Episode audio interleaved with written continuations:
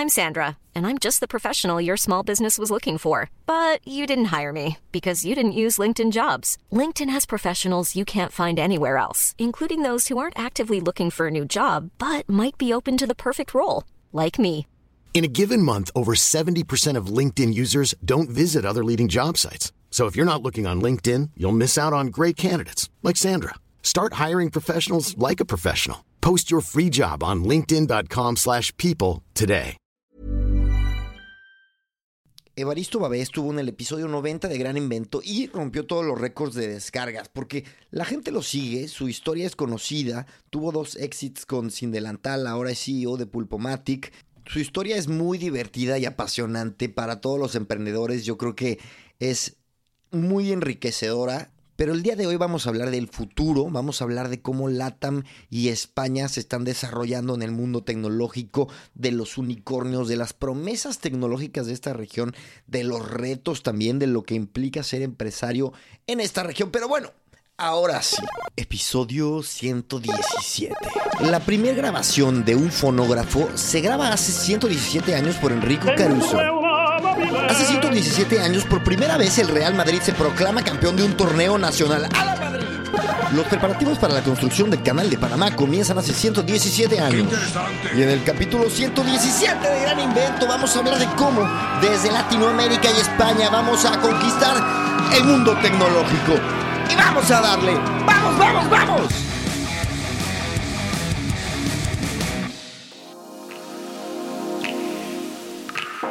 Estamos en vivo. Evaristo. ¿Qué tal? ¿Cómo estás? Estoy Conseguido emocionado. en vivo. Estoy, emo- estoy emocionado y sorprendido, te voy a contar.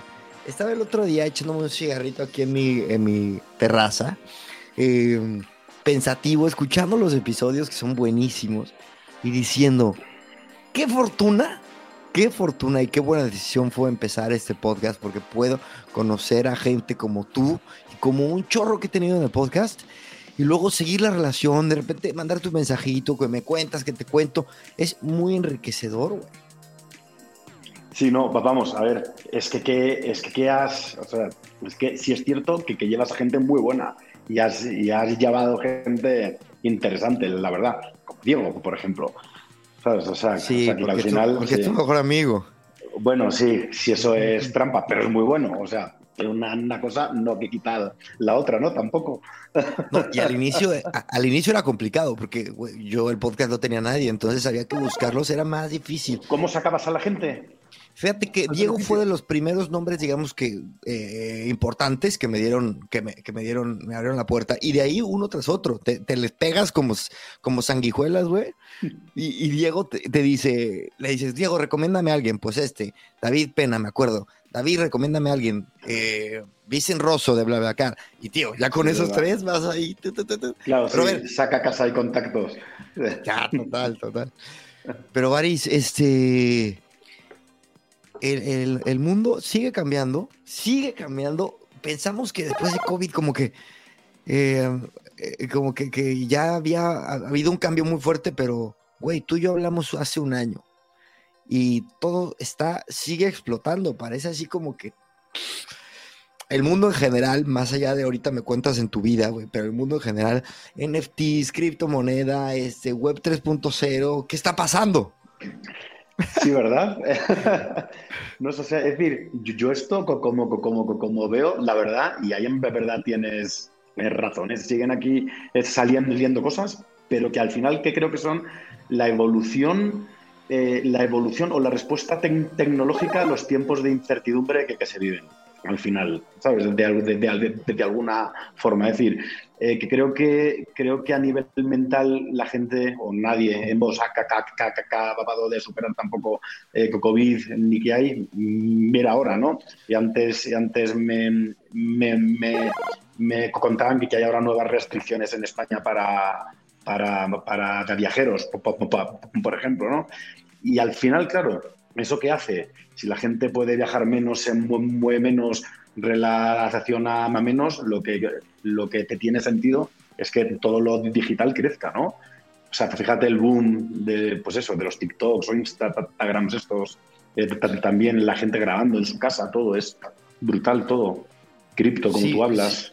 A ver, hay cosas que, siguen eh, dejándolo sigue cierta incertidumbre, pero ya tenemos la certeza, por ejemplo, de que, al menos yo tengo la certeza de que este mundo ya va a digitalizarse muy. eso es un hecho. Heavy. o sea, Claro, o sea, por ejemplo, eso es un hecho. O sea, ¿tú cómo, ¿tú cómo lo ves? ¿Cómo lo sientes? Yo sé que es una pregunta muy, muy abierta, pero eh, ¿qué estás viendo que ya es un hecho, aparte de esa afirmación? Mira, a ver, eh, es que hay, es que hay tantas, tantas cosas, o sea, realmente en esto, eh, pero mira, arrancando por lo que, hablabas, ¿no? Cripto y NFTs, todo esto, ¿no? al, final, por ejemplo, la gente, yo veo que hay, o veía que hay muchísima gente que, entra en cripto para especular. ¿Sabes? Es decir, solo porque ha, porque ha oído que, que tiene un amigo que ha comprado la coin rarísima y que le subió un 300% en un día y vendió y sacó de, dinero y ya, ¿no? Y ahora ya que, que veo o hablo con, más gente, creo, por, ejemplo, veo que hay más gente que entiende cripto, por ejemplo, de otra, otra forma. Es decir, y algo que realmente hará que, que en el futuro realmente se, se mueva mucho más y se transaccione mucho más, ¿no? O sea, es decir, llegar a un punto en el que de pronto las obras de arte son digitales y la gente paga millones por ello, ¿sabes? O sea, para mí, a ver, o sea, yo te tengo varios NFTs, obvio. Eh, porque, porque, ¿Cómo que obvio? Que, quería ver, obvio. No lo sé. O sea, decir, creo, o sea, decir, creo que son de las cosas que, debes intentar entender. Vale. ¿Sabes? Es decir, oye, cómo se compra, cómo es el proceso y tal. Y, y además, te digo algo, ¿eh? Yo compré mi primer NFT, no sé, no mucho, seis, siete meses, imagínate, ¿vale? Y tengo siete, que todos son sea, una chuflada de NFTs, o sea, son las cosas más feas del mundo. Son, porque un amigo me dijo, compraste mono saltarín, o compraste ninja raro, o compraste caballo no sé qué, o compra lo que sea, ya está. O sea, tampoco sé qué compró. Pero la verdad es que solo el proceso de comprarlo me hizo entender mucho de cómo funciona. ¿sabes? Y, y, al final creo que es importante, es decir, no soy experto, no sé qué comprar, ni voy a dar nunca a nadie consejos, pero por ejemplo, en mi caso, yo todos los meses, todos los meses, eh, una parte del dinero que gano lo meto en, en, en cripto siempre. Y no lo pienso tocar, ¿eh? Tú también lo haces. Yo es como mi ahorro a 20 años. Lo voy a meter en varias y ya está. Y ni, ni lo miro. Pero, pero lo que implica eso es que los dos estamos convencidos de la tecnología y de cómo funciona. Yo te voy a decir, en febrero me parece tuve una, una chava eh, americana, Heidi Chacos, eh, que era, le, le pedí que nos explicara cripto para tontos y entendí mucho. Y, he estado, ya sabes, investigando, investigando, investigando esta curiosidad. Y bueno, al final ya lo entiendo. Ya lo entiendo, ya tiene sentido y ya me cuadra y ya voy. No manches, déjate cuento. Mi madre acaba de meter una cantidad que no te cuento a cripto. Mi ¿En serio? ¿Cómo, cómo, ¿Cómo fue eso? ¿Por ti o ya sola? No, fíjate que mi, hermano le, le, debía un dinero en 2017, le, le, le, pagó con Bitcoin y ahorita ahora ya tiene el doble. Y entonces ella dijo, pues voy a meter más. Pero bueno, claro. Hay algo en común, eh, eh, te quiero llevar a un lugar. Em, con, con NFTs, con neobancos, con este, nos estamos dando cuenta que esta nueva web, esta, descentralización está ayudando a ciertas industrias, ciertos mercados, ciertas áreas geográficas y ya sabes a dónde voy. Y una de las que está más evolucionando de una forma más prometedora es LATAM. Sí, señor. Efectivamente. ¿Qué opinas? bueno, ya sabes que yo soy un loco de México y Latam en general, siempre, que, a mí esto me, encanta. Lo que, creo es que justo, y, ahora que, que, hablas de esto se ve, las grandes rondas, las grandes empresas, mira, ejemplo, hay más empresas de, de cripto en México que, en España por ejemplo, ¿no? O más grandes. Y tiene sentido. En, la TAM llegaron países ya que, que, o sea, que, usan Bitcoin como, como medio, medio, de pago. Yo creo que, que justo todo este, este, este, tipo de cosas son la gran eh, oportunidad que, que, tienen los eh, ciudadanos aquí eh, de avanzar independientemente de lo que hagan eh, sus, sus políticos. que, al final sí, sí que hay muchos muy buenos que empujan y tal, pero la gran parte eh, que quieren eso, seguir siempre con, el, con el control, ¿no? Y al final, yo algo que, admiro mucho de los, de los latinos es que es gente fuerte y es gente que siempre sale adelante. Y es gente que las circunstancias pueden ser buenas o malas, pero el latino siempre quiere crecer, siempre, siempre quiere mejorar. Creo que dotar de infraestructura eh, digital a, la región, que además se está haciendo desde manos privadas, eh, que creo que es lo mejor que, puede aquí pasar para, que en 5, 10, 15 años veamos un LATAM completamente diferente y además siendo punta en muchísimas cosas en el mundo. O sea, te tengo muchísima confianza en eso. A ver, me has dicho la palabra punta. ¿En qué, en qué cosas crees que podría LATAM ponerse como líder? Por ejemplo, creo en, en infraestructura cripto, creo que, o sea, que creo que creo que eso va a acabar pasando. Y he visto tú aquí varias startups, ¿eh? O sea, es decir, o sea, compañías que son facilitadores para que se puedan generar cosas, ¿no? Y, y estoy aquí en, en, varios grupos de, pues de inversores y de business angels en la TAM y otros también en España, y eso lo veo mucho más aquí. O sea, es decir, eh, porque, aquí, o sea, porque aquí creo que el campo de acción eh, es mucho más grande y eso sin que querer hace que puedas hacer más cosas y por tanto ir y avanzar más rápido, ¿no? Y, eso es una, una ventaja que, que, sin duda tiene, tiene esta región y creo que puede pasar lo, lo que se, se, llama el leapfrogging, ¿no? Yo esto recuerdo en Etiopía hace años, eh, no, pero te hablo hace 10 años por ahí, en el último sitio pueblo remoto del mundo había un móvil y se podía llamar por móvil. ¿Por qué? Pues porque, claro, ya llegaba un punto que era mucho más barato eh, tener redes móviles que, no cablear un país entero. Claro, se ahorraron, se saltaron el tema de cables, pero llegaron antes a mobile. ¿Y eso qué, qué, hizo? Pues que en países como Uganda, Tanzania, Etiopía, pues por ejemplo los, los pagos móviles eh, son muchísimo más comunes que aquí. O sea, que, que en Latam, Europa. Pero tiene sentido. Y, creo que, eso va a acabar pasando en esta etapa en Latam. Es decir, Latam va a acabar dando un salto tecnológico muy grande. Y además creo que va a llegar de la mano de la siguiente jornada de emprendedores. O sea, ahora habrá varios IPOs, seguramente Kavak, Rappi, ¿sabes? Varias empresas Bitso, que, o sea, que, que es enorme, brutal. Y hay otras muchísimas más. Claro, pero es que esas empresas o todas las que están recibiendo capital están formando un talento espectacular que todos además lo vemos y que van a tener ganas también de emprender y de hacer lo siguiente. Y no son cualquier tipo de empresa. Es decir, Bitso es una empresa muy sofisticada y muy compleja, con cientos de empleados de muchísimo talento que, que les forman, ¿no? Y así todas. O sea, eso es un plus muy grande.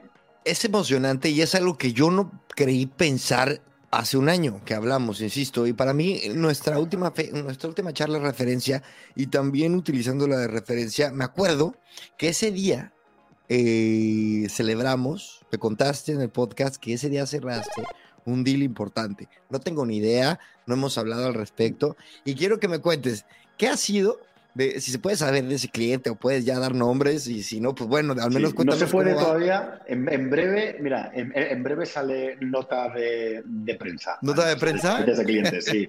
sí, ellos la sacan ahora.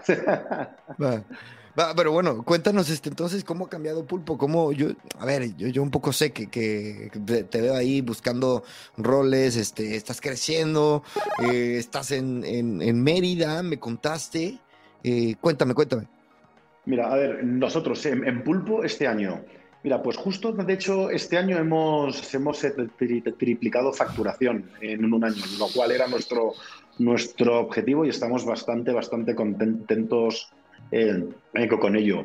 Eh, han llegado clientes muy, muy, muy, muy top, como como, como eh, por ejemplo uno que, que, a mí me encantaba, que es Mercado Libre, entró Bit también como clientes. O sea, es decir, tenemos flotas bastante, bastante buenas que manejan pulpo, eh, eh, vamos, sacan aquí todo el, todo el partido, ¿no? Y ya aquí cientos, cientos de clientes, cientos de, miles de, de, de, vehículos bajo gestión y al final se nota. En el producto dimos un salto tremendo. El equipo que, tenemos es una barbaridad. Lo que pasa, y es el, reto que hay, que como sabes, nunca es suficiente. Es decir, siempre requieres más ingenieros, siempre requieres más comerciales, siempre requieres más atención al cliente, más marketing, más todo, ¿no? Y estamos en búsqueda constante de, de, de talento, con lo cual, y sé que eh, si estamos al final en, en directo, que no lo sé, estará Leire. Sí, estamos, eh, claro. Oyendo, hola, si oyes Leire, que es nuestra ah. directora de recursos humanos, y dirá, vale, si hay alguien que escuche esto, que pueda compartir nuestras ofertas de empleo en LinkedIn, gracias, porque estamos buscando muchísima gente. La verdad. Y si no están en directo también, este, compartan, y si no están, por favor. También que compartan, sí, sí, que, faltan. Y además, ¿sabes? Eh, que, que ahora hay una batalla de talento brutal entre todas las startups. ¿Sabes? Estamos todos buscando gente como locos. ¿sabes? ¡Qué fuerte! sí, claro. Aquí todos, o sea, unos se la roban a otros y otros a uno, y eso es así. Sin embargo, creo que eso, que para, que para nosotros hace que eh, todos, o sea, es decir, los costes sean más altos porque tardamos en contratar gente, llegar gente eh, y, y, al final frena un poco tu, tu empresa, pero creo que es buenísimo también para la región, retomando ahí el tema, porque esto está forzando a que todas las empresas tengamos que formar a gente. Y, creo, y el talento al final, y el talento no sale del vientre materno, el talento se forma. Nadie nace con las cosas aprendidas. Y, y creo que esto nos obliga a todos a formar a gente para que, para que, esto que, crezca. Y eso va a tener un efecto compuesto en el futuro, segurísimo. Bueno, y vayamos, vayamos hacia ahí. Cuéntame qué esfuerzo estás haciendo tú para formar a la gente.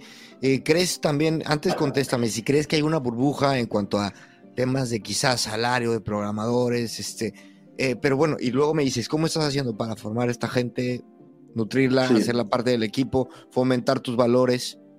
A ver, mira, la verdad, no creo que haya burbuja como tal. Lo único que creo es que hay escasez, nada más. O sea, eh, ese es el mercado. Si hay, si hay, si hay pocos formados en algo, pero somos muchos los que, les, les, queremos, esto sube. Eso es así. Esto es, esto es ley de, ley de mercado, ¿no? Es decir, eh, ¿qué pasa? O sea, que al final, y esto lo hablaba lo hablaba la semana pasada con el, con el CEO de una de las grandes startups aquí de México, y hablando era de un, oye, la única forma que tenemos ahora de crear grandes eh, eh, equipos de tech es ten dos, tres, cuatro, cinco eh, personas o heads muy top que sepan formar a gente y después traes a gente junior y les formas y que, que crezcan contigo, ¿no? Pero claro, para eso requieres gente eh, que realmente quiera acompañar, quiera compartir lo que sabe, sea humilde para eso. Porque en el rush de, una, de una startup es súper complicado que, alguien dedique tiempo a formar. Es decir, aquí todos llegamos y decimos, oye, si queremos volver a multiplicar por tres el próximo año, eso al final eh, requiere que te tienes que traer a gente que ya se sepan las cosas, porque aquí todos tenemos incendios a diario, ¿no? Eh, pero, eso ya no es posible. O sea, eso no, o sea, porque no lo hay en el, en el mercado. No, no que, que, que, la otra, que encuentres el factor humano de la generosidad en la gente más senior. Porque esa mm. gente generosa será la que dedique tiempo en formar al resto de gente, que les dedique el cariño, que, les enseñe. O sea, es decir, dar feedback no es fácil. Y en, el, fondo, parte de, formar no solo regañar a alguien, no, es, oye, esto lo podrías haber hecho así, te sugiero esto, o sea, hay, que sumar para que, o sea, para que, el, que el, que llega aprenda. No puedes dar por hecho que ya llega con las cosas sabidas y que si no hace a la, la primera las cosas como tú quieres, ya, ya no vale. No, no, es que no es así. Y no Qué importante. Qué importante. Y este, dime una cosa, cuando llega una persona dependiendo, evidentemente, Eh, dependiendo del rol, ¿no? Hay roles que, requieren de más onboarding, por decirte algo, pero ¿cómo es más o menos ese proceso? ¿Cuánto tú consideras que un, trabajador puede, necesita para adaptarse y cuándo ya le podrías decir, oye, ya, ya tienes que estar eh, en un nivel de performance de 90, 95%? Depende, depende mucho, obvio, el, puesto, ¿no? Pues si eres de ventas o si eres tech o si eres otro área, ¿no? Eh, al final, eh, en Pulpo, el onboarding principal que se da siempre es en, que, entiendan cuáles son nuestros valores, qué queremos conseguir. es decir, al final Pulpo se rige como producto ¿eh? de cara a nuestros clientes. Eh, somos transparentes, agnósticos e independientes. ¿Y eso qué, implica? O sea, esos son valores que, que queremos que nuestros clientes, que al final son los que nos pagan para que todo, esto eh, funcione son lo que deben recibir. Y eso no es solo ya de cara al producto, ya solo es en cómo interactuamos con ellos, desde ventas, atención al cliente, todo. O sea, todas las áreas deben estar muy alineadas a que lo que los clientes perciban sea siempre, la verdad, la realidad, los datos de sus vehículos o que el que vende cuenta lo que realmente van a obtener, ¿no? Eh, pero luego dentro de, de, Populpo también empujamos mucho que la gente pida ayuda, que no tenga miedo. ¿Sabes? ¿Sabes? Que aquí al final siempre se dice, y es fácil, ¿no? Siempre, siempre llega el típico jefe que dice, no, mis puertas están abiertas.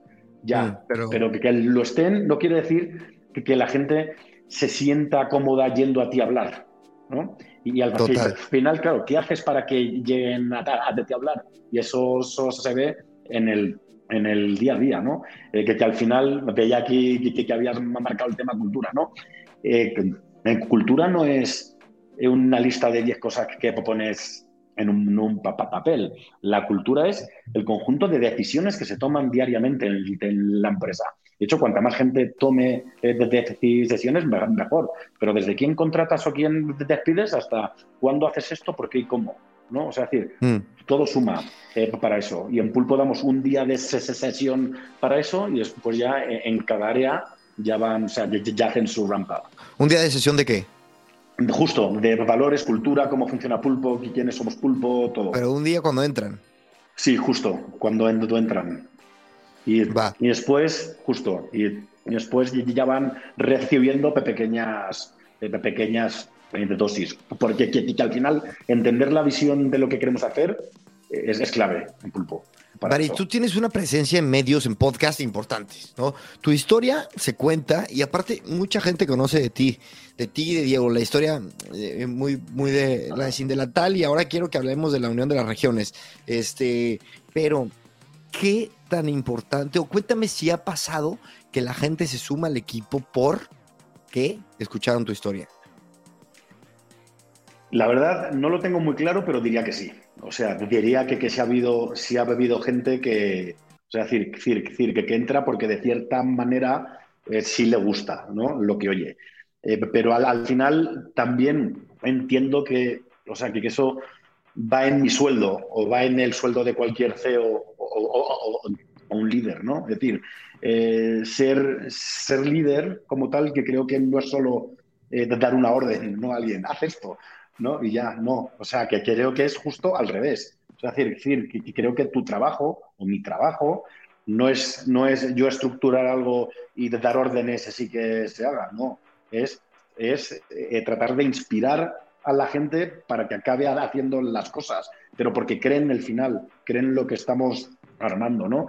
Y eso, al final, que creo que eh, define mucho cómo es la cultura de una compañía o de otra, porque tal, que al final eh, permea, ¿no? Es decir, eh, tú mismo eres el que aquí ha estado desde el principio, has ido hablando con todo el mundo, ya te van conociendo, ya, y todo eso se acaba ahí convirtiendo un poco en cómo eres tú, ¿no? Sin querer. ¿Qué porcentaje de tu trabajo dirías que es entonces inspirar y orientar el, eh, al, equipo? El, el, fondo diría 100%, todo, todo debe ir, ir por ahí. Es decir, es decir, desde el punto, o sea, desde el, cuando, cuando redacto, imagínate, un documento de eh, cuáles van a ser los pasos, este, los pasos estratégicos y operativos que tenemos que dar en, en el primer Q del año que, que viene, por ejemplo, ahí trato que no sea algo mecánico, ¿sabes? Sino que sino que, entre tres líneas vaya él, oye, ¿por qué creo que es lo correcto? ¿Por qué tenemos que seguir ese camino? ¿Por qué hay que, que, llegar ahí? Y creo que, es al revés también, es decir, no es solo, sea, Pipilar no es solo marcar un camino, es que creo que, tienes que saber escuchar también y al final que la gente sepa que te puede dar cosas y tú eres flexible y adaptas, ¿no? Hay un tema de ego, de ego también importante, ¿no? O sea, que, que, es bueno el ego cuando, cuando sales de casa, lo, lo, dejas ahí y cierras la puerta rápido, porque si no, no vas a poder recibir feedback o ideas que realmente enriquezcan lo que quieres hacer o, te cambien incluso el camino. Oye, a ver, y hablando de esta, eh, estas entrevistas, me, me, ha tocado entrevistar amigos tuyos, amigos personales, ¿no? Manolo, Manolo Atala es uno de ellos. Este, y, se está convirtiendo, creo que como en una camada de amigos, founders, que, que no son los únicos, pero sin duda hay un, hay un grupito interesante. Eh, al mismo tiempo, tú siendo español, eh, se empieza, como que empiezo a ver los puntos en el, en el demográfico y así en las empresas, y empiezo a ver como que hay, un, hay una tendencia. O sea, es tan, tanto geográfica como cultural y también de industrias. Quiero que me digas, eh, primero, ¿cuáles son las industrias? Imagínate que estamos hablando a un emprendedor y decirle, mira, yo ya vi que aquí Manolo está en el mundo del e-commerce, no sé quién está en, en cripto, eh, yo estoy con Pulpo y veo estas industrias, porque tú tienes una vista privilegiada para ver las tendencias, veo que esta industria en este, en este demográfico tiene potencial. Sí. ¿Cuál nos dirías? Mira, sí, mira, a ver, diría cuatro grandes que creo que tienen mucho sentido para, para que avance justo la, la, región también y, que, al final las cuatro proporcionan infraestructura de una manera u otra. E-commerce, como es evidente, esa, eso es una que, además las, las, las, cifras, como sabes, en, en, México y en Latam crecieron una barbaridad durante COVID y es otra historia, ¿no? Eh, pero luego las otras, obvio, fintech, que en verdad Manolo no es e-commerce, Manolo es fintech, ese, es en verdad su negocio. Claro, es su industria es su industria es financiamiento para e-commerce. Eso es, eso es. Pero su modelo de negocio es financiero, ¿no? Como tal. Justo, o sea, y claro, y, al final fintech, claro, Manolo, por ejemplo, ¿qué es? Manolo con, con Fairplay, para el que oiga, que quien no ubique la empresa, getfairplay.com, eh, Manolo con Fairplay es un facilitador para que muchos e-commerce puedan crecer más rápido. Está, está dando soporte o es un pilar o será un pilar de la industria que es básico y hace falta porque financia empresas que un banco no haría, y aún menos en, en, México, imaginas, ¿no? O sea, eso, eso, aquí no pasa. Pero claro, te encuentras tantas fintech diferentes, ¿no? Hoy Clara leía que, que ya es el nuevo unicornio mexicano, ¿no? Eh, Clara, que, que, que, era una startup, bueno, es esta startup que ofrece tarjetas de crédito a, empresas. ¿Qué dirás? Pero eso no lo puede hacer un banco, ¿no? Es que un banco no lo hace. O sea, nosotros en Pulpo llevamos cuatro años en el mercado y somos incapaces de conseguir una tarjeta de crédito corporativa en México. ¿No podemos? eso. Claro, pero claro, llega una startup y enseguida te lo da, te lo resuelve todo, ¿no? Claro, FinTech, fíjate todo lo que puede hacer para cambiar esta región. Es una barbaridad. Y que claro, y, al final hay muchos incumbentes muy lentos que, que no se mueven. Y al, y al, final, prácticamente todas las cosas que está sacando FinTech aquí está creando infraestructura para que todo mejore, para que todo funcione mejor, como en cripto. Es decir, meto cripto en, FinTech, ¿no? De cierta forma. Eh, que cripto facilita también aquí, aquí mucho. Siguiente que creo que es algo que, que, tiene que pasar, que va a pasar y que aún falta muchísimo por hacer es movilidad. Las ciudades latinas y el tamaño de la región eh, hace que moverse no, no sea tan fácil. Cualquier negocio relacionado con movilidad eh, tiene, tiene todo el sentido del mundo, ya sea porque hace software como hace Pulpo, eh, que, que, que, que, ayuda, o ya sea, pues eso, porque pones motos en la calle o, pones como hacen Urban Bus y estos, ¿no? O pones eh, autobuses privados que, están descongestionando, o pero vamos, tiene que haber mil millones de cosas más que ayuden a que la movilidad en LATAM sea muchísimo mejor, porque al final, si piensas, no es una región que tenga muchísimo tren, como Europa o Estados Unidos, justo, y las buenas eh, eh, autopistas se cuentan con los dedos de una mano. O sea, entonces, creo que la gente que dé o encuentre nuevas soluciones ahí van a, van a triunfar segurísimo, porque todos los que viven aquí están deseando soluciones que les facilitan su vida. Y la cuarta, eh, la cuarta que, que veo eh, es SAS. Y te voy a decir por qué. Porque SAS está muy poco desarrollado todavía en la TAM. Es decir, las empresas no están muy acostumbradas eh, todavía a pagar un software bajo, bajo suscripción como sí pasa mucho en Estados Unidos, en Asia, en Europa, ¿no? Claro, y aquí hace que haya un gap todavía muy grande, que es una oportunidad gigantesca que pueden, que pueden usar muchísimas empresas, como Pulpo también, ¿no? O sea, que ahí entra. Pero es que te, te encuentras de todo. Hay, hay software de construcción buenísimo en México, hay SaaS de call centers, SaaS de lo que tú quieras en la TAM. ¿Y cuál dirías que es creo yo que es el SaaS, pero ¿cuál dirías que es más fácil comenzar como un emprendedor de a pie? No lo sé, es que depende mucho de cada uno, de su justo, de su entorno, de lo que sepa, de lo que tenga mano, de lo que conozca. En verdad, no hay nada fácil que, que arrancar, nada. O sea, yo arranqué un SaaS pensando que como iba a tener ingresos recurrentes, mi vida sería más fácil que antes cuando vendía pizzas y tacos por internet y no, no lo es. O sea, te encuentras con otros problemas, pero escalar un SaaS no es fácil. Y en la TAM tampoco. ¿no? Entonces, eh, no hay nada fácil. O sea, decir, cuando emprendes, no hay nada sencillo. Por eso, siempre que alguien me pregunta lo de consejos para emprender, todo esto y tal, pues mira, es que lo mejor no emprendas, no te metas en esto. No, pero ya luego, si lo haces, ¿sabes? Eh, no, hay, no hay unas, reglas. Si hubiera, seríamos todos ricos con grandes empresas eh, de éxito, pero no hay, no hay recetas. ¿Y qué pasa con España? Te cuento. A ver, ya sabemos, tú, tú eres español y ahora estás basado prácticamente en la TAM al 100%, ¿no? Eh, y yo este podcast lo hice primero que nada porque vivo en España y me di cuenta de la ignorancia que existe entre ambas regiones. O sea, bueno, España no siendo una región, siendo, pero eh, Hispanoamérica está, sí está separado. Y hay pocas historias como la tuya de, de, aunque, aunque hay muchos intentos, ¿no? Pocas historias de éxito de lograr eh, unir dos regiones, llevar un modelo de negocio al otro. Hay, a ver, no, no hay pocas, pero pero creo que faltan muchas más. Como que a mi gusto y mi sensación es que hay mucha más intención de lo que se logra ejecutar. A veces me frustro de la, de la ignorancia que hay entre una industria o una zona a la otra. ¿Qué pasa con este link? ¿Qué onda? ¿Qué está, qué está fallando? Eh, estoy estoy súper de acuerdo contigo, la verdad. Al final aquí, a ver, mira, esto ahora se ve.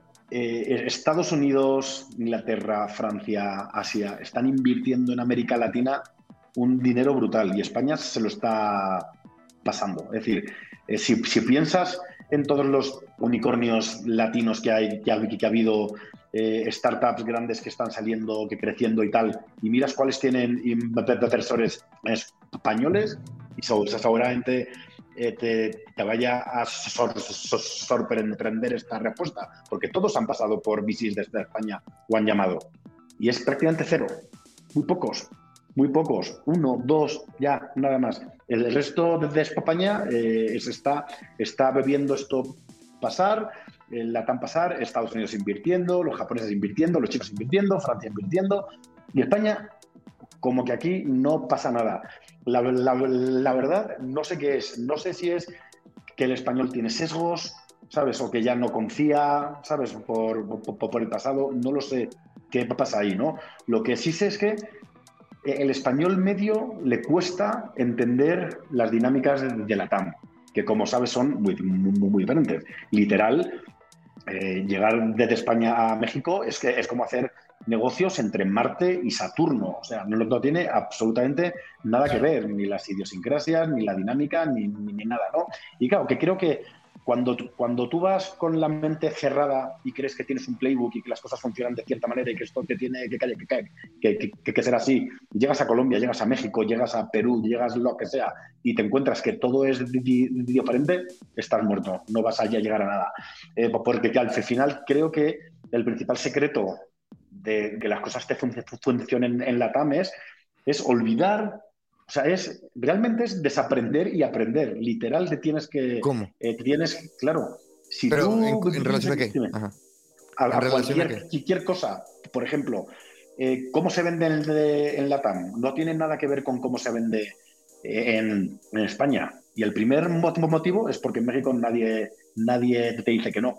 Es decir, mm. funciona diferente todo. Todas las dinámicas son muy diferentes. Claro, tienes que olvidar lo que sabes y aprender otra vez. Tú quieres triunfar en la TAM con tu startup, lo tienes que hacer como emprendedor latino, no como español. O sea, me da igual el pasaporte de donde lo tengas. O sea, que aquí hay, y además, si, piensas, casi todos o muchos de estos unicornios o, grandes empresas es gente de, de, afuera, pero que se ha sabido adaptar a la región muy bien. Porque eso, desaprenden lo que saben y nadie llega aquí pensando, es que aquí las cosas tienen que funcionar como en Alemania, exactamente igual. No, no, no, no. E, es un, yo entiendo que aquí funcionan diferente. Ok, me adapto. A ver, ¿cómo funciona? Aprendo y brujuleo. Bueno, y dicho esto, que es triste, ¿no? Que no se está logrando un, eh, un apalancamiento de, de, las similitudes que existen culturales y, los lazos que hay entre España y Latinoamérica. ¿Crees que tendría que existir o crees que podemos decir, ya, Cristian, no te aferres, suelta esa idea? No, yo creo que debería, yo que creo que debería existir. Es decir, y además es que tiene muchísimo sentido. Es decir, ya no por historia común o el lenguaje, ya es porque ambas regiones deberían eh, aprovechar lo bueno que tiene el otro. También, creo yo. ¿Sabes? Es decir, o sea, decir, que, creo que o sea, creo que, España se puede apalancar mucho de la lata para, para, crecer, invertir cosas y al revés también. Bueno, es, es, es más, ya sabes que eh, España lo están comprando o Madrid entre mexicanos y venezolanos casi, ¿no? Y tiene sentido, claro, ganan dinero, se van, lo, invierten allí en, España y tiene sentido. O sea, también, ¿por qué no lo hacemos al revés? Yo creo que también hay un tema como estructural. He visto que están haciendo modificaciones para que sea más fácil invertir para la gente de a pie en Europa que creo que eso, eso puede ayudar.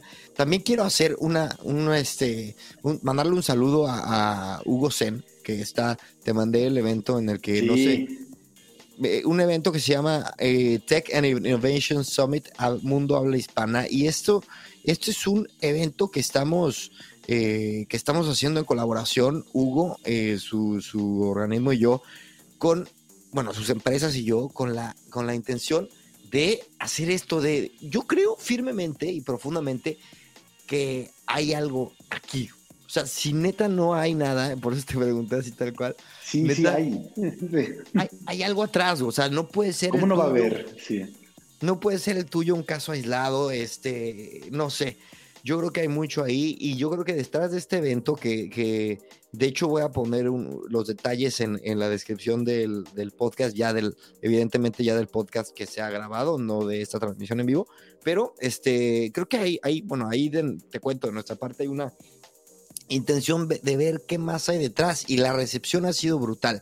La gente tanto de España como de México es de, güey, qué bueno, qué bueno que se les ocurrió. Todos queremos que pase ¿no? Sí. Es decir, y al final es que es que es, o sea, si aprendes a hacerlo es que es una manera más sencilla de multiplicar el tamaño de tu mercado como empresa, ¿no? O sea, si eres de España que el mercado es pequeño, que, que, mejor que mejor que, que, que un LATAM, por ejemplo, que es enorme, ¿no? Y que hay y, que está todo todo por hacer. No tiene ese evento que tiene que tiene muchísimo sentido sin duda. O sea, que ahí nos nos nos eh, veremos segurísimo. Sí, claro. ya dije, creo que ya, ya habías dicho que sí, bueno, luego me contarás. Sí, sí, sí, dije que sí, sí, dije que sí. Sí, ah, le dije que sí, seguro, sí. Qué bueno. Oye, bueno, a ver, eh, hablamos de esto, hablamos de esto hace un año. Eh, llegas a Latinoamérica, te lanzas, pues podemos decir que, no podemos decir, lo logras, te enamoras de la región, te, te, te comprometes con la región, pero ¿qué tanto, qué tanto es este, este espíritu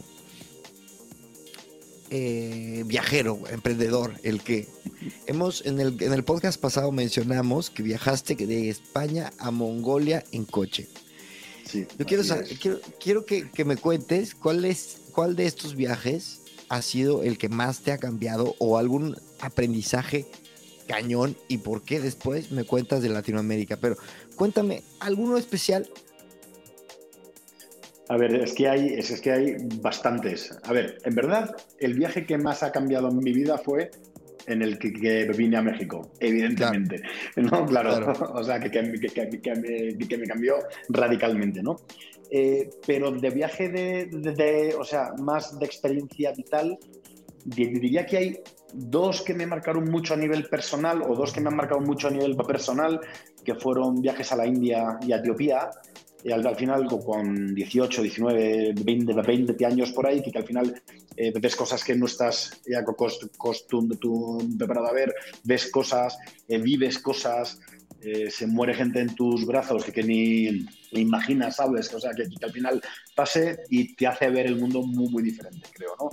Y al fi- final eso, eh, creo, creo que entender que hay, que hay otros mundos que no to- to- todo es la comodidad con la que vivimos en España, con las cosas resueltas, que creo que creo que creo que a mí me ayu- ayudó mucho a ser, ser como soy, incluso también eh, a ser el empre- empre- emprendedor que soy como tal, ¿no? Eh, porque que ves todo eso y al final realmente te, te lo, te, lo, te lo cuestionas, ¿no? De, oye, yo estaba también y yo ni sabía que esto de verdad estaba. Lo ves en, el, en, el, en los diarios de vez en cuando, en el periódico y fotos, pero no es igual, ¿no? Y, esos dos, dos, dos viajes sí fueron los que realmente, bueno, que ha caído luego bastante, ¿no? Pero sí fueron los que de, verdad me cambiaron como, como persona, digamos. Pero de, pero de experiencias más así, pues de viajes eh, divertidos o, o con otro, otro tipo de experiencias menos vitales, estaba justo el que hablabas, ¿no? El el irte en coche en un Fiat Panda horrible de 50 caballos desde Madrid hasta, hasta Mongolia y estar ahí un mes pues cruzando las fronteras más raras del mundo y enfren- enfrentándote y a las cosas más raras del mundo, ¿no? ¿Cuántos años Claro. tenías? Tenía 20, no me acuerdo, 27 años, 27 años, una cosa así, sí. Y cabe mencionar que en, eso, en, en esos tiempos ya habías, ya habías montado sin delantal. No, no, no, esto Ok. fue... Cabe mencionar cuatro, que no te la años. echaste de, de cinco Cuatro, estrellas. cinco años antes. No, no, no, no. Esto, esto- además es que no podías. Es que además eh, este era un viaje que hacía una ONG inglesa, Mongol Rally se llama. La idea es eh, llevar coches a Mongolia que luego usan ahí de ambulancias, todo esto, ¿no? Pero en el camino Mm. te lo, te lo, te lo pasas, pasas bien. Pero claro, había, y había como dos reglas en el viaje. Una es, eh, no hay una ruta definida, cada uno elige su ruta. Tú vas por donde quieras. El, el hecho es que debes salir y debes llegar a Mongolia. Se acabó. Eh, no, hay, no hay ruta sencilla, pero obvio sí hay unas rutas más fáciles que otras, ¿no? Como- Claro. Como, por ejemplo, cruzas Europa entero, llegas a Rusia, cruzas Rusia, vas a Mongolia y estás, ¿no? Nosotros sí optamos por una un poco más complicada, ¿no? Eh, nos, nos eh, metimos por, por eh, Turquía, Georgia, Azerbaiyán, cruzamos el Caspio, todos los istanes, ¿sabes? Todo el Turkmenistán, Kirguistán, Sí. Uzbekistán, Kazajstán, Rusia, Mongolia, ¿no? Eh, ¿Qué eso tal era están? una- ¿Qué? No, son unos países increíbles, el chiste malo, pero los países increíbles. y la segunda regla era que no podías llevar GPS, nada así. O sea, nada. Ok. O sea, o sea, y- y, eh, viajabas con mapa y brújula, pero claro, no te creas tú que compras un mapa de Kazajstán en una esta- esta estación de este servicio, con, lo cual acabas viajando preguntando a la gente con una brújula, este, estimando que la siguiente ciudad está en tal lugar y ya está, ¿no?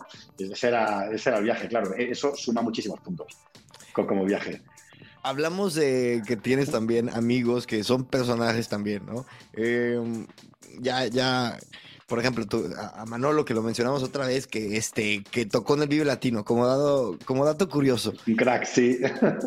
Y yo hace poco posteé en LinkedIn y dije, porque caí en, te voy a, o sea, te voy a dar la, la, el, resumen, pero bueno, mejor te, te doy la conclusión. Caí en cuenta que yo tengo aquí a todo tipo de perfiles, aunque he tenido invitados que sí suelo tener cracks, y gente que, digamos, tiene historias muy interesantes que compartir y learnings, pero a veces agarro gente que simplemente o me recomiendan o me llaman la atención random, porque para mí es importante darme esa libertad.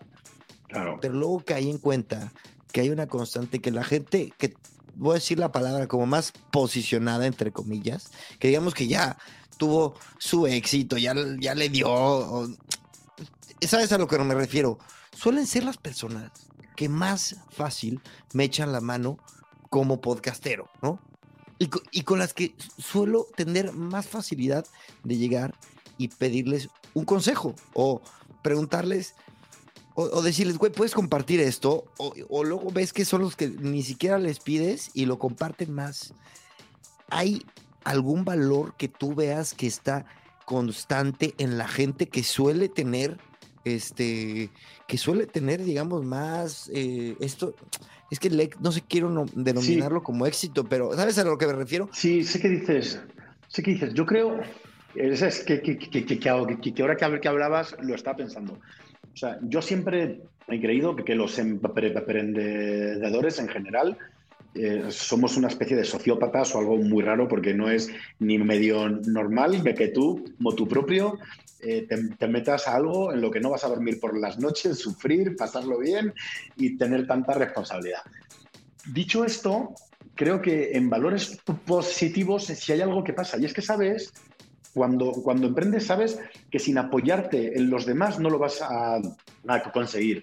O sea, decir, que, al final estás creando como una especie de, de soporte o de cimientos eh, eh, en los que ha habido muchísimas personas que han estado contigo en el camino.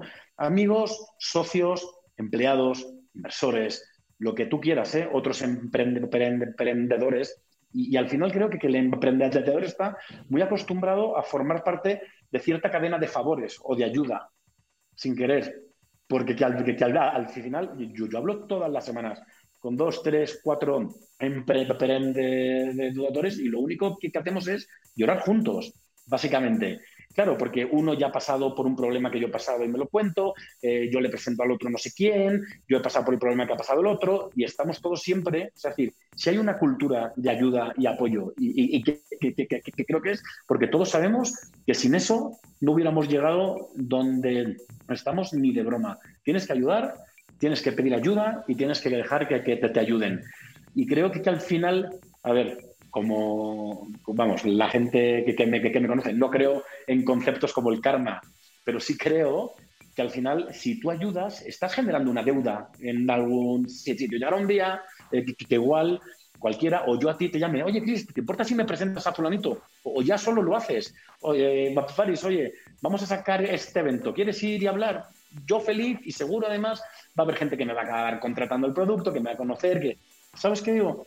Creo que hay algo intrínseco en tener que ayudar y ser ayudado para que puedas llegar lejos. Y si no lo haces y quieres ir solo, no lo vas a conseguir. Es imposible. Y, el, la premisa de este podcast es eso, es ayuda a que la gente brille y vas a brillar. O sea, tú no creas que estoy aquí nada más. Este, bueno, en realidad el, eh, el, gran motivador, el gran motor es escuchar a gente y conocer a gente como tú pero este, pero también evidentemente sé que conforme vas, y es ese, esa, esa, dinámica que tengo. Un día invito a Baris y el otro día invito a un güey que nadie conoce, que, que yo sé que la, la va a romper, o, o eso creo. Y entonces luego ahí nos vamos todos ayudando y se convierte en esta como danza de echarnos buena onda, echarnos la, eh, la mano de repente.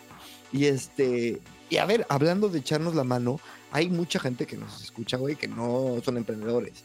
Este, y que somos eh, frikis tecnológicos, como es mi caso, aunque tengo este emprendimiento que es el podcast que de entrada ahora hablabas de la locura de hacer cosas que no te van a dejar dormir. Y yo digo, ¿en qué momento empecé este podcast que, que me quita 10 horas a la semana, cabrón?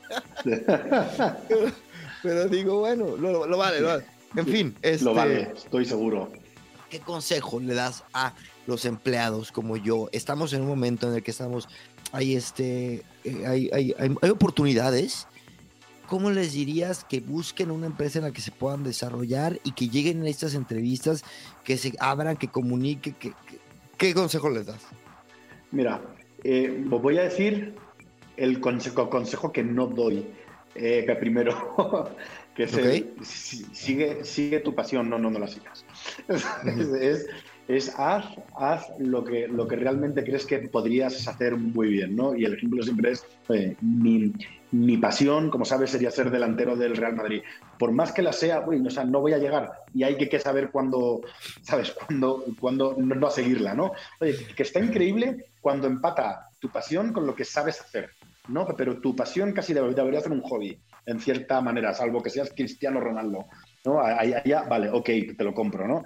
Y al final, si hay gente que capaz de pasar que condiciona su vida y sus decisiones a, a querer hacer lo que le apasiona y eso profesionalmente no necesariamente tiene que ser lo, que, lo correcto, nunca porque no, no, no, es lo fácil. O sea, yo he visto gente en Madrid que quiere seguir una carrera de mar bueno, mira, pues no, tal vez deberías irte mm. a la costa, ¿no?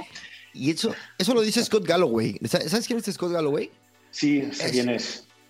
Eso lo dice precisamente. Ah, mira, no sabía que lo decía Lo dice en el libro que se llama The Algebra of Happiness. Dice, tu primera responsabilidad es, este, es encontrar lo que, para lo que eres bueno y hacerte más bueno. Justo, efectivamente, eso creo yo porque que una cosa es tu vida profesional y otra es tu vida eh, personal también. Para mí, para, para, emprender ya es, ya es diferente. Es decir, eh, que quieres emprender, creo que no lo debes buscar de manera proactiva, puedes, pero al final creo que es como que el emprendimiento te busca a ti. O sea, es decir, vas a encontrar una idea, vas a encontrar un hueco, vas a encontrar una ineficiencia para la cual tienes solución.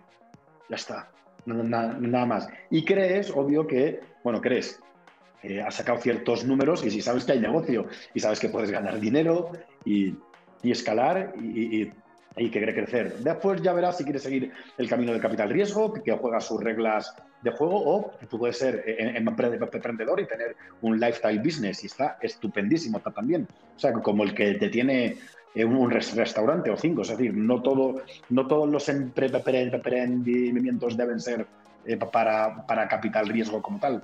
Eh, pero que creo que muchas circunstancias se deben alinear para que, lo puedas hacer, ¿no? En, encontrar el hueco, circunstancias personales, hay, mucho. Y esta habilidad mental y emocional, porque como sabes es muy duro todo esto.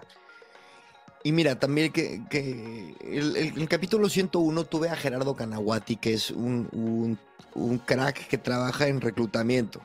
Y, este, y hay sin duda, ahora más con la explosión tecnológica, creo que hay una... Eh, bueno, no, no creo, estoy seguro porque estoy muy cercano a la industria, hay una como dispar, disparidad, no sé si está bien dicho, entre los recruiters y la las, las, empresas tecnológicas. Porque tú le pasas a un recruiter unos keywords de, mira, necesito un product owner para una fintech, este, ¿qué tal? Y, el, recruiter va a llegar a preguntar eso, como si fuera, y, como si fuera pues, guion. Y si no escucha lo que, lo que piensas lo que, lo que piensa que tiene que escuchar, dice, ah, pues no me cuadra. Sin embargo, hay mucho más detrás de un rol, ¿no? De un rol este, tecnológico. ¿Qué de acuerdo? ¿Cómo, sí, cómo, cómo, qué recomiendas a las empresas? ¿Qué, ¿Qué, estás haciendo tú? ¿Qué recomiendas a las empresas y a los postulantes?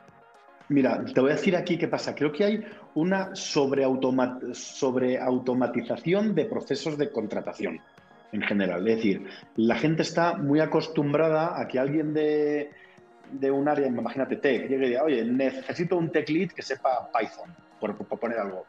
Y el recruiter se va a, a, LinkedIn y busca tech, no sé qué, Python, ya está, punto. Llama, llama a, los que hay e intentan. hay mucho de, de, de, disparar ráfagas al azar, ¿no? Como tú hablas. Llamas, vamos, a, mí me llama gente. O sea, decir, tengo en mi LinkedIn puesto founder y CEO. ¿Tú crees que voy a dejar mi trabajo ¿sabes que o no? Y, a mí me, llama, me, llama gente, me, escriben headhunters. Coño, si, le pones un poquito de filtro, ¿sabes? En vez de que sean mensajes auto, eh, automatizados, tendría más sentido. ¿Cómo creo yo que, debería ser? Uno, no todo el talento está en LinkedIn, evidentemente, hay mucho fuera. Eh, pero dos, creo que, creo que, lo que hay que, hacer es dedicar un poco más de tiempo en definir cuál es el perfil eh, a nivel técnico y a nivel personal para que encaje con la cultura de la compañía. Eh, pero dos, o sea, perdona, uno, dedicarte tiempo a eso y dos, ver qué pruebas son las que te miden que realmente estás superando eso de alguna manera, ¿no? ¿De acuerdo? Y te cuento rápido, por tiempo, que, que, que, que veo que vamos ya justos. ¿De acuerdo? leí un libro de ventas que me encantó, se llama Sales Acceleration Formula, en el que hablaban que para contratar comerciales las dos primeras pruebas que hacen, perdón, las dos primeras características que querían medir en un comercial era que fuese curioso y que fuese coachable, o sea, decir, que sea alguien que se deje enseñar. Claro, y después se tuvieron que devanar los sesos para medir eso de alguna manera objetiva, porque si no, ¿qué haces? O sea, llega el recruiter justo, ¿no? A la persona y le dice, ¿eres curioso? Sí, sí, soy curioso. Ah, vale, check. No, no es así. ¿Sabes? O sea, tú quieres saber y otras, otras cosas. Y lo que hacían era, por ejemplo, contaban todas las preguntas que hace el candidato desde que le reciben en la puerta, que, que de hecho en esa empresa lo que hacían queriendo, le recibían en la parte de abajo del edificio, le acompañaban por el ascensor, arriba, todo eso para ver si hacía preguntas. Coachable, le, hacían, le contaban algo y le pedían que lo contara de vuelta, luego le corregían a ver si tomaba notas y lo contaba otra vez. Es decir, todo se puede medir, pero así es la manera en la que vas a contratar, contratar bien y no, y no ir al azar. Definiéndolo muy bien. Y del otro lado, ¿qué puedes hacer? Eh, como, como, como candidato, sin duda, entender la empresa a la que, te postulas. O sea, estudiar. justo, lo tienes que, que, que hacer. Eh, si ahora aquí Leire tuviera voz eh, en, esto, seguramente diría que los mejores que entran y los, los, mejores candidatos y los que más avanzan son los que más saben qué es fútbol, porque ya lo conocen. Se han oído un par de podcasts, se han visto dos webinars que hemos publicado, han buscado online y ellos ya saben a lo que van a entrar. Eh, se han mirado el puesto, porque, hay, gente que ve, o sea, subes un puesto de comercial y se apunta gente al azar. Y esa gente solo está ella perdiendo el tiempo y la empresa también. Y ellos no van a obtener ningún valor de esa interacción. Pero si tú sabes dónde quieres ir, lo puedes también filtrar mejor. ¿En qué soy bueno? Yo soy bueno vendiendo de esta manera, de esta, de esta, de esta. Ok, ¿qué empresas son las que venden así? Ok, me voy a postular a esas empresas las segmento, estudio y voy, ¿no? Pero eh, todos vamos como con hambre, con ganas. Vamos con hambre a contratar y vamos con hambre a buscar trabajo. Y que, claro, con, ansias. Con ansias. Y es como cuando vas con hambre al súper, que acabas comprando cosas por, no tontería.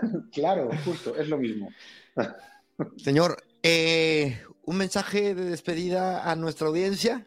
Nada, no, lo sé, porque que soy súper malo, o sea, siempre con estos eh, mensajes así eh, de pronto, pero a ti, a ti un millón de gracias, la verdad, eh, por, esto y espero que este test de podcast en, vivo te, o sea, sirva y que sea el primero de muchísimos otros. Seguro que sí, seguro que sí. Y luego, bueno, Baris, no me cuelgues, no me cuelgues, pero yo sí me despido, le doy las gracias a los que estuvieron en vivo y les mando también saludos a todos y nos, nos vemos en el próximo capítulo de este, tu podcast de tecnología y negocios digitales. Gran invento.